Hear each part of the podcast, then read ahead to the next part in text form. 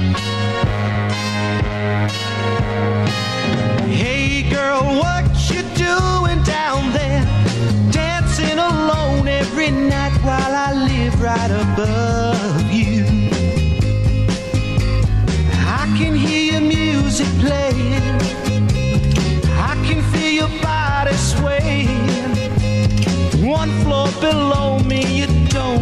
know me. I love you.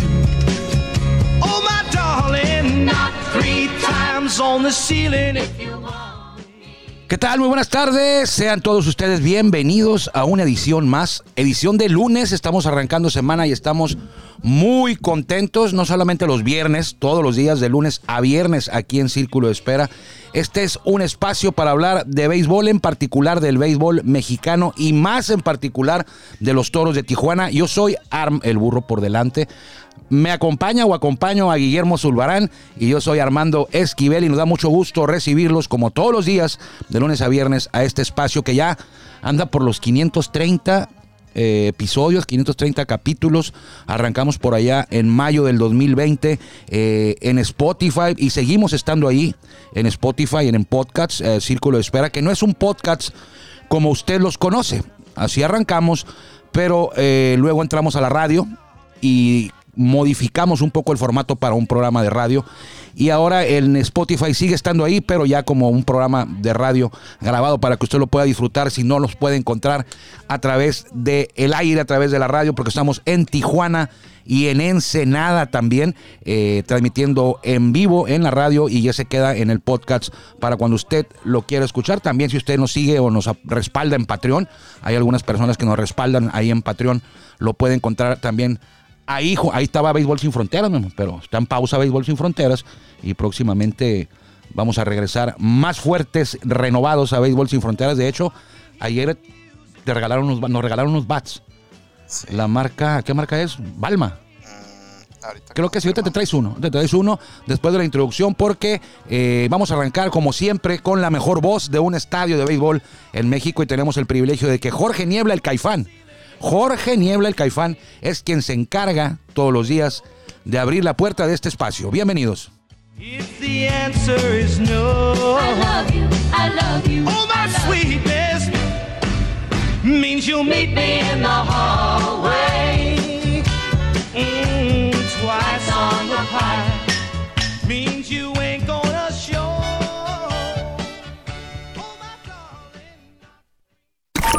Ya estamos en el círculo de espera. Acompáñanos a tomar turno y hablar de béisbol con un toque relajado. Aquí empieza Círculo de Espera. Espera.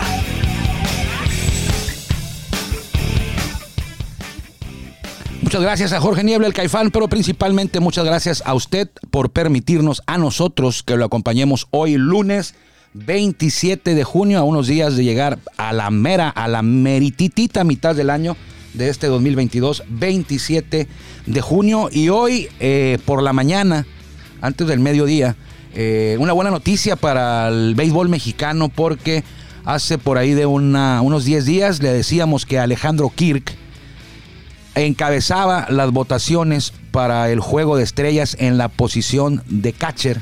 Él es tijuanense, receptor, egresado del sistema de desarrollo de Toro de Tijuana. Y hoy se dio el último, creo que es el último update, porque el jueves cierran las votaciones. Y Alejandro Kirk sigue comandando eh, por amplísimo margen eh, los sufragios para hacerse de la titularidad de la receptoría eh, en la Liga Americana, este juego de estrellas que va a ser ahí como el... exactamente, es, es de las últimas... La, la segunda mitad de julio, creo que es el 20 o el 22, en Los Ángeles. Los Dodgers van a ser el anfitrión. El año pasado fue en Colorado, si mal no recuerdo, el juego de estrellas. No hace mucho fue en San Diego, eh, quizá unos cuatro años, cinco años antes de, de la pandemia. Y en esta ocasión será en Los Ángeles. Y qué orgullo tener a un mexicano, a un tijuanense, a un baja californiano como titular. Y me preguntaban ayer, Más de un millón de votos de ventaja. ¿eh? tiene más de un millón de votos de ventaja, dice Guillermo Sobrera. ¿Estás, estás conectado, Guillermo? O, o- Eh, no, sí estoy conectado. ¿Sí está conectado ahí en el- Sí, ah, ok. sí. eh, más de un millón de votos de ventaja. Ahorita lo vamos a revisar exactamente cuánto, cuánto, cuál es la diferencia eh, y quiénes son los nombres que lo, que lo persiguen. Pero ayer me preguntaban, Guillermo, ¿qué mexicanos en la historia, nacidos en México, eso elimina a Adrián González, ¿no? Eh, sí. nacidos en México, aunque Adrián lo consideramos mexicano, pero para grandes ligas Adrián no es eh, mexicano. ¿Qué mexicanos han estado, han jugado Eh, o han sido convocados? ¿O estrellas? Iba a decirte al Salón de la Fama, pero no. Al Juego de Estrellas. No son muchos los que han sido convocados. Recuerde usted que por votos solamente son los jugadores de posición. Y los pitchers, porque ha, ha lanzado Fernando Valenzuela. Esteban Loaiz.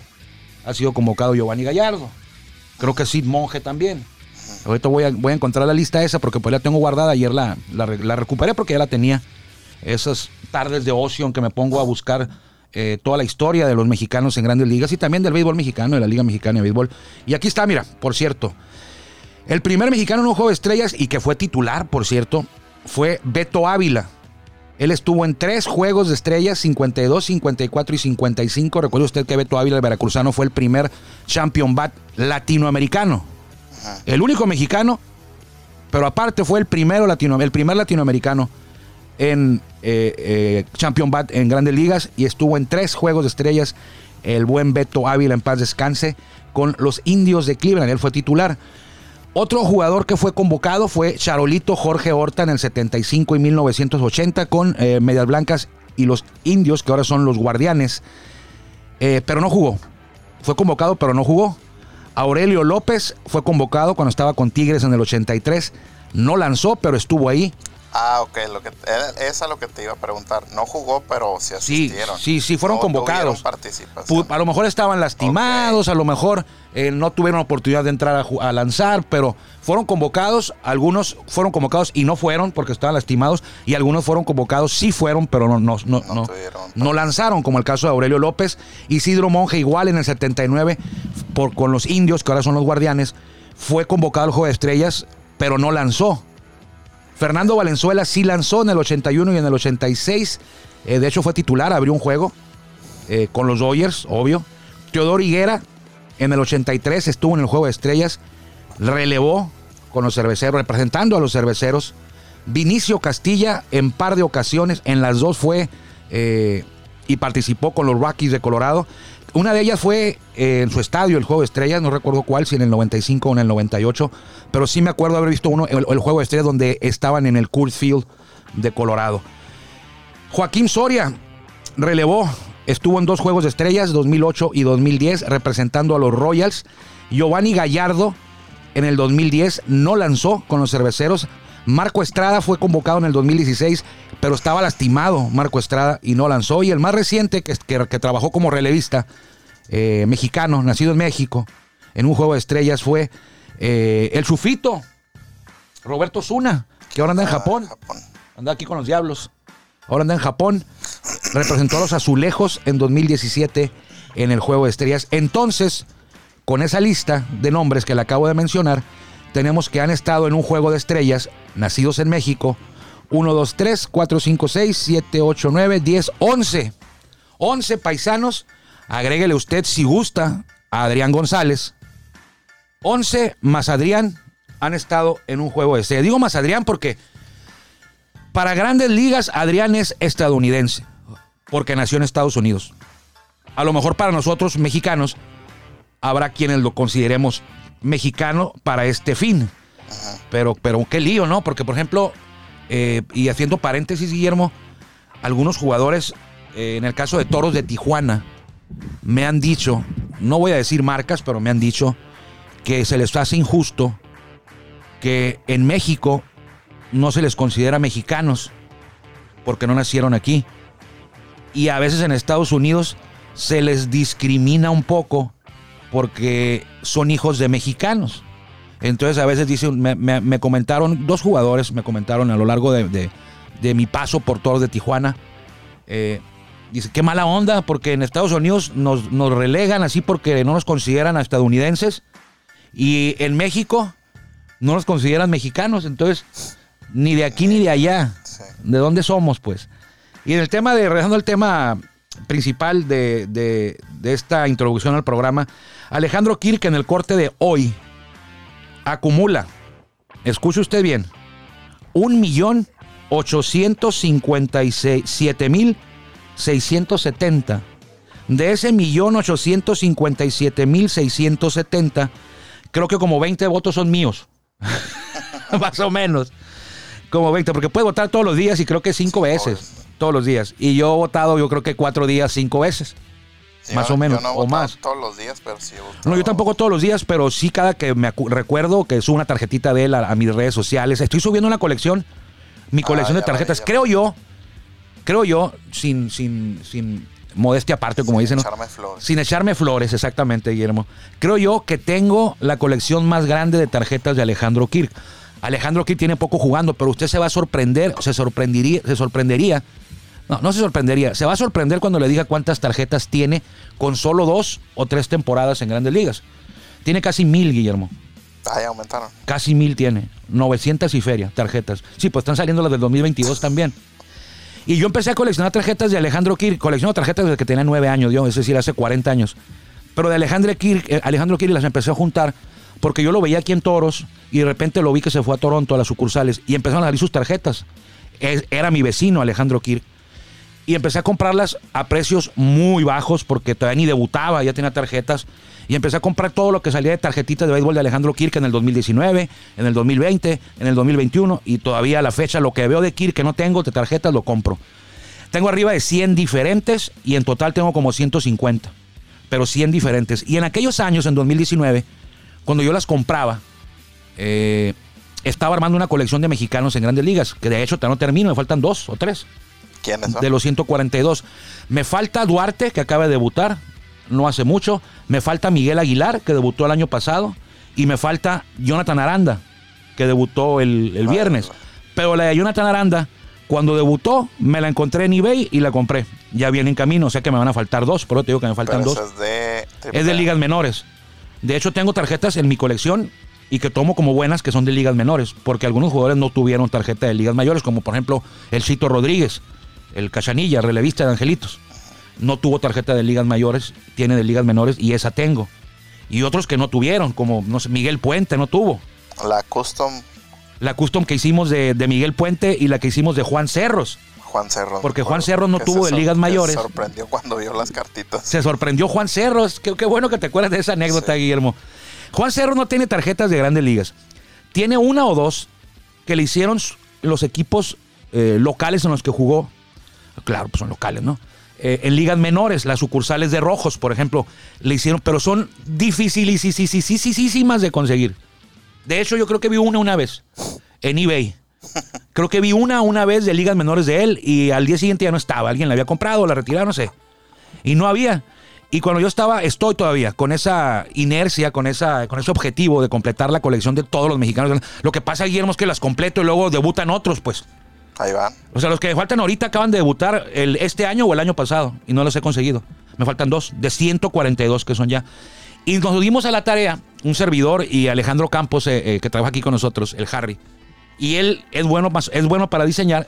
Y yo le pasé una foto y tomamos el diseño de la tarjeta que le hubiera correspondido de la marca Tops y le pusimos estadísticas atrás como exactamente como estaban ese año las tarjetas tops. Las que le hubiera tocado a él que saliera la tarjeta. Es decir, la del año siguiente que debutó. El diseño del año siguiente que debutó. Imprimimos como unas 20. Y bajé yo y lo entrevisté Sí, me acuerdo. por un tema de grandes ligas y no sé, de, de experiencia, que recordaba más, por qué, por qué nomás duró un año. Coach de picheo, Coach ¿no? de picheo era de Bravos de. León en ese tiempo. Ahorita anda con otro equipo, no sé si en Saltillo. Ah, no, en Saltillo anda Ceseña. Bueno, no me acuerdo. El tema es que bajé con las tarjetas y le dije, ¿me puedes firmar unas tarjetas tuyas? Y me dijo, paisano, pues yo no tengo. No, sí tiene, mire. Y se las sacamos y las vio y, oye, ¿estas tarjetas dónde las conseguiste? Y le digo, no, nosotros las hicimos. Oye, están muy bien y me las firmas, sí. Y ya me dice, eh, pero regálame unas.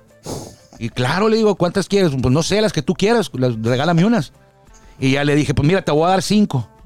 Y le di, le regalé cinco tarjetas a Juan Cerros y esas eh, no las firmó. Se quedó que con ellas y ya me firmó las demás. Entonces se las llevó él. Y después vi en redes, me tocó ver después en redes, eh, porque yo subí una por ahí a redes firmada. Y Me tocó ver que había coleccionistas que decían, "¿Quién- indíquenme quién tiene esta tarjeta que no la tengo. Y me contacté con ellos y les dije, ¿sabes qué? Pues no es tarjeta oficial, es custom, nosotros la hicimos. Eh, y ya le, dos, regalé dos. Bueno, no la regalé, intercambié dos. Pues me acuerdo que cambié una, una de, una de Juan Cerros, la cambié por una de que no tenía yo de Germán Barranca. Y una, la otra la cambié, me acordé por cuál cambié la otra. Por una de Procopio Herrera, Bobby Herrera, que son dificilísimas. Entonces, esa fue la, la historia con Juan Cerros. Y así como él, había, hay otros que no tuvieron. Miguel Puente también, Harry le hizo una, eh, también la tengo.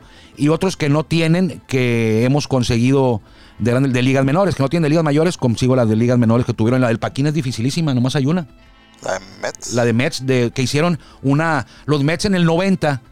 Paquino tuvo tarjeta el día, el año que debutó. Jugó un, un juego, estuvo nada más. Y de eso pegó hit, ¿eh? Paquino en su primer turno, como Jonathan Aranda. Eh, pero no produjo carrera. Y los Mets hicieron una recopilación en 1980 o 90, 80 creo.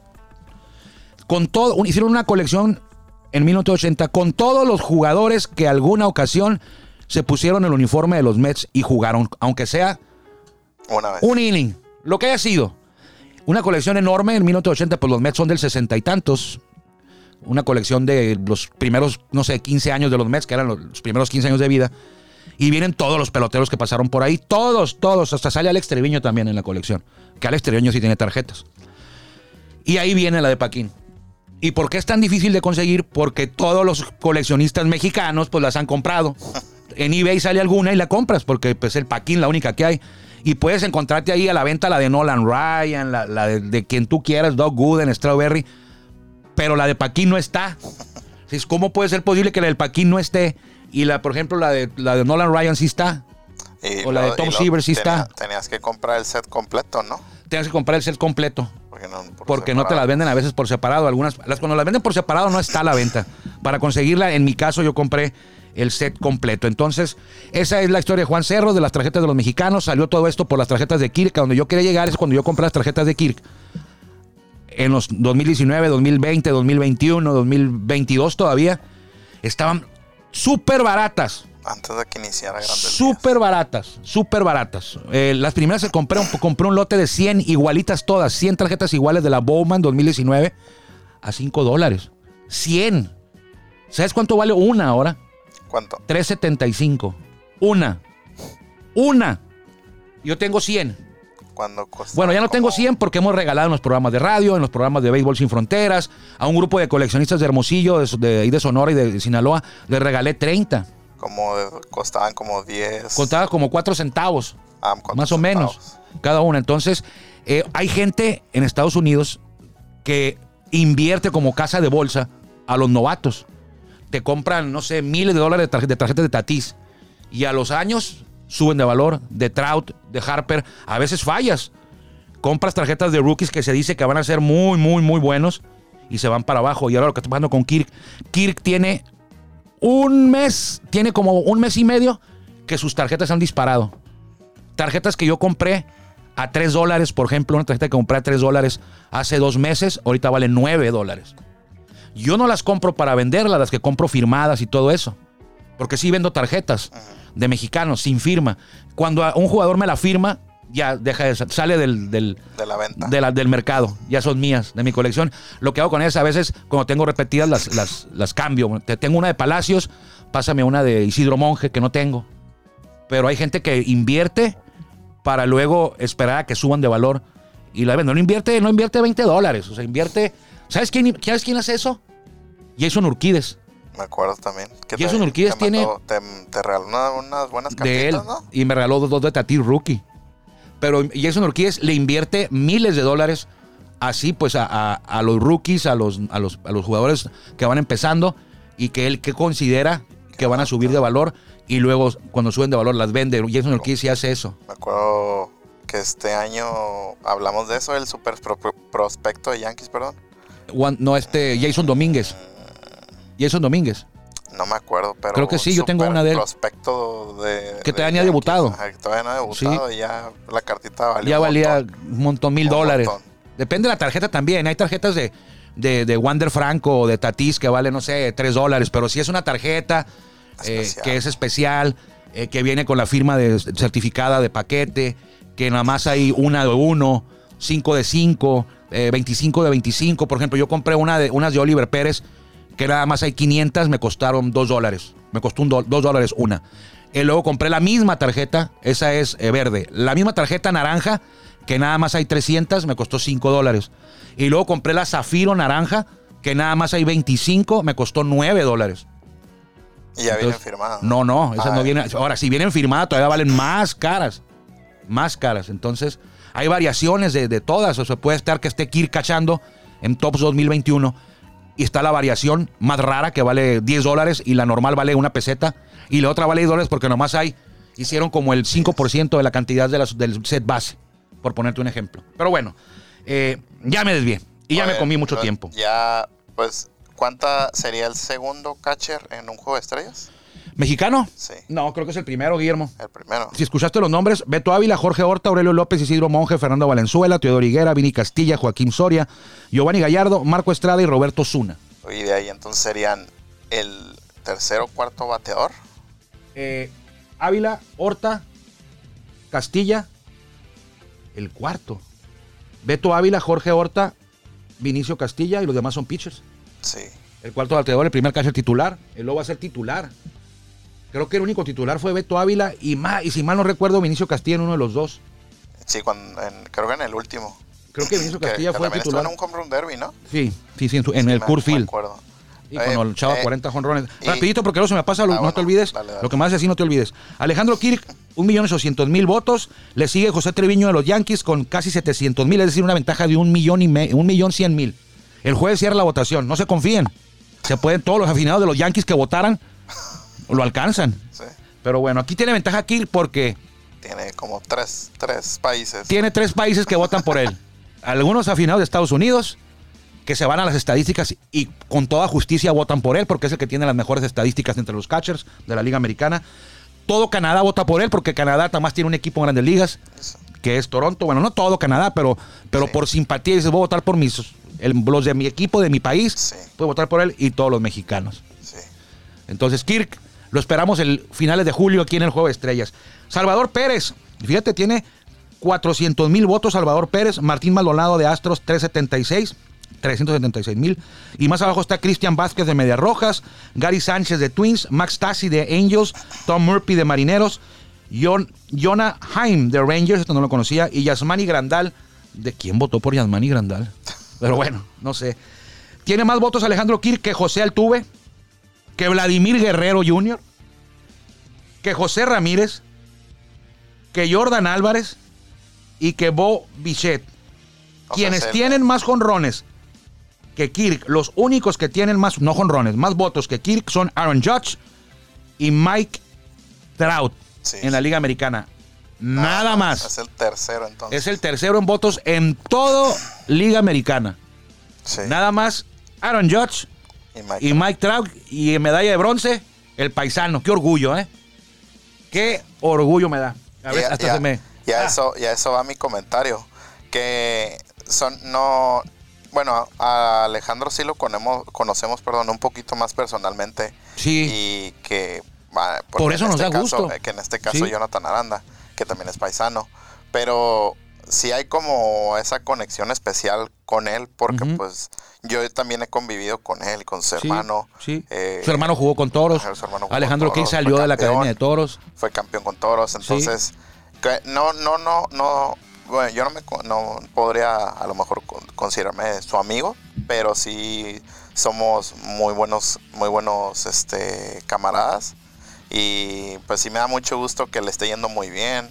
Eh, la, la gran temporada que está llevando, ojalá y las lesiones no le no regresen y pues me da mucho gusto en, en lo personal por él y por, por su historia, por su familia, por todo lo que está logrando. Y aparte, el viernes que debutó Jonathan Aranda, Sí.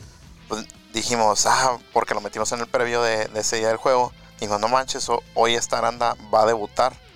Y dijimos, uy, ojalá que, que, que pues, como dije, que curada Sí. será que debute con un hit. Y así fue. Y así fue, y produjo la primera Carrera. carrera, y, y se veía bien emocionado. Ya luego vi la entrevista que le hicieron a sus papás. Sí. Y dijimos, ah, pues, qué, qué buena onda que otro paisano Este, que también estuvo aquí en aquí en Toros al principio de la Sí. temporada antes de que se Sí, arreglara en la academia también Ligas. jugó en Toros de Moroleón y en Toritos. Con A lo mejor tú, sí tuviste un poquito más de Sí. contacto con él, yo, yo no tanto. Yo, con- yo más con Kir porque era mi vecino. ah, aparte, Aparte. aparte. aparte. Pero, por ejemplo, hay nombres que, que estuvieron aquí con Toros y que todavía están allá. Sí. Eh, Faustino eh, Carrera. Víctor Castañeda. Castañeda, Esos van para arriba, Alex, ¿eh? Alex Carrasco está con, con White Sox. Sí. Ah, Gerardo Carrillo con Washington. Carrillo. Sí. O sea, todavía hay como. Hay como cuatro o cinco que andan ahí todavía y que parece que van bien. Sí. Y que van a llegar. Sí, Un saludo al profesor Héctor Barrios Fernández. Él es miembro del comité elector del Salón de la Fama y desde hoy parece que ya nos está escuchando ahí en Ensenada. Le mandamos un fuerte abrazo al profesor Héctor Barrios Fernández y eh, me despido diciendo mañana hablaremos de Jonathan Aranda un poquito más.